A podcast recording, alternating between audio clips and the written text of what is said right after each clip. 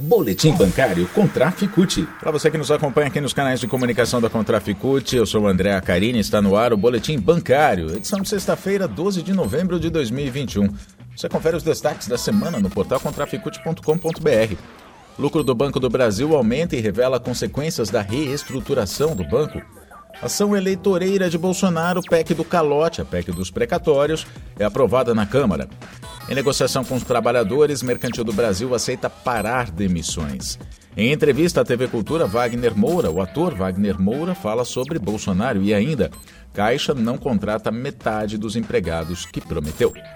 Notícias, Notícias. Economia, Economia. Saúde, Saúde. Variedades, Variedades. Mundo do trabalho, Mundo do trabalho. Giro sindical, Rádio Contraf. O Banco do Brasil registrou no terceiro trimestre desse ano o lucro líquido de 5 bilhões 130 milhões de reais, um aumento de 47,6% em relação ao mesmo período do ano passado e de 2% em relação ao segundo trimestre deste ano. Só em 2021, o lucro do Banco do Brasil já chega a 15 bilhões e 100 milhões de reais, é um crescimento de 48,1%. O desempenho é maior do que os três maiores bancos privados do país. De acordo com o banco, esse é um resultado de menores despesas com provisões de crédito, maiores receitas com crescimento da margem bruta e das rendas com prestação de serviços, além de sólido controle das despesas administrativas. Mesmo com esse resultado, de acordo com o Diese, o banco teve em setembro 85.069 funcionários, o que representa 7.037 postos de trabalho a menos do que em setembro de 2020, ou seja, mesmo com o resultado, o banco demitiu, além de fechar 393 agências e 66 postos de atendimento. O número de clientes aumentou pra, uh, aumentou em 3,4 milhões e já passa de 75 mil, milhões de brasileiros que têm conta no Banco do Brasil. O resultado disso tudo é resultado da reestruturação, na verdade. Né? A análise feita pelo João Fukunaga, que é coordenador da Comissão de Empregados do Banco do Brasil, é de que a notícia parece boa, só que o lucro, o lucro astronômico está custando a saúde dos bancários que trabalham em número reduzido nas agências e sob a pressão de metas cada vez mais difíceis de se alcançar. Em outubro, alguns gerentes de serviço conseguiram realizar uma reunião com a administração do Banco do Brasil sobre o acúmulo de funções que vem causando o adoecimento entre os funcionários. Na reunião, os bancários deram um relato daquilo que estão vivenciando. Os planos de reestruturação são recorrentes desde 2017 e de lá para cá veio um aumento na sobrecarga e, consequentemente, no adoecimento dos funcionários que ficam.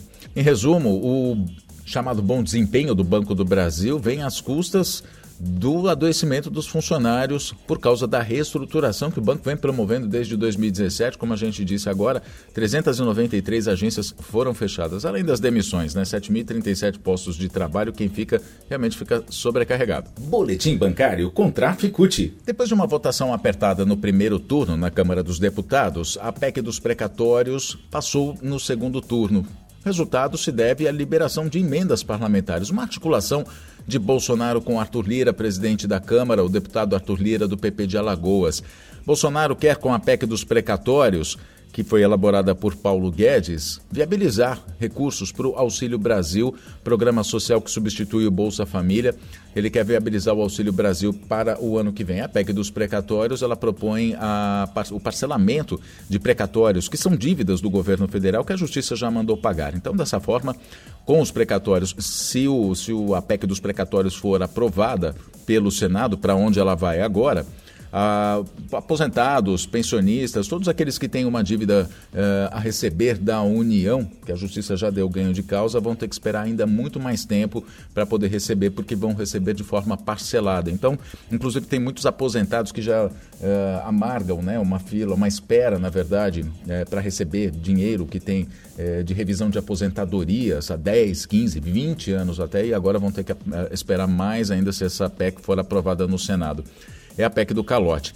Além de parcelar o pagamento dos precatórios, ela traz uma emenda que foi aprovada na Comissão Especial da Câmara que mudou a fórmula do teto de gastos. Até agora, esse teto de gastos era baseado no limite de 2016, corrigido anualmente pelo Índice Nacional de Preços ao Consumidor Amplo, o IPCA, acumulado entre julho de um ano e junho do ano seguinte. Com a emenda incluída na PEC 23, o teto passará a ser corrigido pela inflação de janeiro a dezembro do ano anterior. Segundo o Jefão, né, o Jefferson Meira, que é secretário de Relações do Trabalho da Contraficute, vale destacar que essa mudança na PEC, em que o IPCA passa a ser o índice acumulado entre janeiro e dezembro, é totalmente casuística segundo técnicos do próprio Congresso. Ou seja, ela foi pensada apenas para permitir gastos extras no próximo ano. Em 2023, por exemplo, não tem nenhuma garantia de que esse cálculo vai ser mais vantajoso para a União, podendo até provocar aperto nos orçamentos dos anos seguintes. Agora, por outro lado, o STF frustrou parte dos planos de Bolsonaro. O governo de Bolsonaro disse que o aumento de recursos no orçamento de 2022 seria para financiar as despesas do Auxílio Brasil e para a compra de vacinas também. Com, a, com a, esse aumento de recursos viria com a aprovação da PEC dos precatórios, com parcelamento dos precatórios, a ordem de mais ou menos 90 bilhões de reais. Só que os recursos liberados com a PEC também poderiam ser direcionados para inflar o fundo eleitoral e nos pagamentos das emendas de relator conhecidas como orçamento secreto, pela falta de transparência na execução dos recursos. Essas emendas foram inclusive moeda de troca para parlamentares aprovarem a PEC dos precatórios. A partir de uma ação no STF, os planos de Bolsonaro para direcionar os recursos para o orçamento secreto foram então frustrados por oito votos a dois. O colegiado do STF manteve a decisão da ministra Rosa Weber de suspender essas emendas de relator. Boletim bancário Contraficute. Negociação. A Comissão de Organização dos Empregados do Banco Mercantil do Brasil se reuniu com a direção do banco na quinta-feira. Na pauta, o fim das demissões e melhores condições de trabalho para os trabalhadores e a reunião resultou em avanços. O banco afirmou que não vão ser realizados mais desligamentos em decorrência da transformação de agências em postos de atendimento avançados. O, aos funcionários do back-office que foram desligados no processo de reestruturação, o banco aceitou prolongar o plano de saúde por mais seis meses, além do previsto na Convenção Coletiva de Trabalho da categoria. Também aumentar o valor da requalificação profissional de R$ 1.873 para R$ 2.250 e a extensão do seguro de vida até o dia 30 de abril de 2022. Só que o banco ressaltou que os funcionários que vão ser beneficiados são os gerentes administrativos, supervisores administrativos e um caixa, ou seja, apenas o back-office. Coordenador da Comissão dos, de, de Organização dos Empregados do Mercantil do Brasil, Marco Aurélio Alves, disse o seguinte: buscamos esticar a corda na negociação para que fossem garantidas as conquistas a todos os demitidos. Nós nos manifestamos pelas redes sociais e com atos nas unidades, só que não teve sensibilidade do Mercantil do Brasil em estender os benefícios para todos os desligados. O banco ficou irredutível, ele disse. Notícias. Notícias. Contrafe. O Fórum Global de Justiça do Trabalho Internacional de Direitos do Trabalho e a Uniaméricas, em associação com a Mata Ruegos, um coletivo de designers de jogos na Argentina, criaram o Union Drive, o primeiro videojogo, videogame, para ensinar os fundamentos da organização sindical. Esse jogo vai ficar disponível de forma gratuita para organizações trabalhistas e ativistas no mundo todo. As entidades, o Fórum Nacional, Fórum Global de Justiça do Trabalho Internacional e a Uniaméricas convidam a todos os trabalhadores para o lançamento que vai ser realizado na próxima quarta-feira, dia 17, 15 horas, horário de Brasília. Nesse evento vão ser mostradas as maneiras de o videogame ser utilizado como ferramenta em campanhas de organização. As inscrições podem ser feitas pelo portal da Contraficute, contraficute.com.br. O Roberto von der Osten, que é secretário de Relações Internacionais da Contraficute, disse que o Union Drive, esse jogo, é uma história visual sobre organização sindical. Ele diz o seguinte, Betão, a pessoa que joga vai assumir o papel de um jovem trabalhador de supermercado que tenta fortalecer o sindicato de sua loja para lutar contra as condições injustas de trabalho. Durante o jogo, o jogador tem a oportunidade de conhecer os colegas de trabalho e suas histórias, além de aprender habilidades organizacionais usadas por sindicalistas reais. Bacana, né? Então faça a sua inscrição aí pelo portal da Contraficute. Boletim bancário Contraficute. E agora a gente destaca uma fala muito importante, uma fala didática do ator Wagner Moura, diretor também, né? Que está lançando o filme Marighella. Uh, o filme Marighella, que, que demorou anos para ser é, de fato lançado, ele vem sendo produzido já faz algum tempo, está fazendo grande sucesso nos cinemas.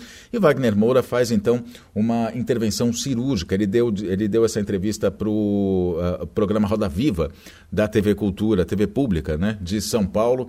Vamos ouvir então Wagner Moura. Que a eleição de Bolsonaro foi pedagógica para o Brasil, porque ela fez com que a gente enxergasse um Brasil que estava camuflado no pós-ditadura. Esse é o país da lei da anistia. País que não quer olhar para o histórico de autoritarismo, de racismo, de misoginia, de violência, de autoritarismo, de golpismo, de elitismo. Tivemos a Constituição, a Constituição de 88, progressista e tal, o governo Fernando Henrique, caminhamos olhando para frente, esquecendo esse passado.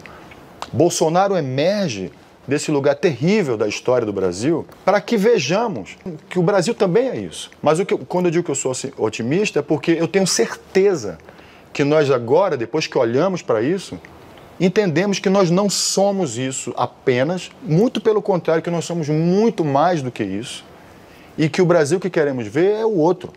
É o que também somos, o Brasil progressista, diverso. Notícias. Notícias. Contrafe. Passados quatro meses de promessa do, da promessa do presidente da Caixa, Pedro Guimarães, de contratar mais 4 mil empregados, o ritmo das contratações segue lento, enquanto nas agências os trabalhadores enfrentam sobrecarga de trabalho e adoecimento.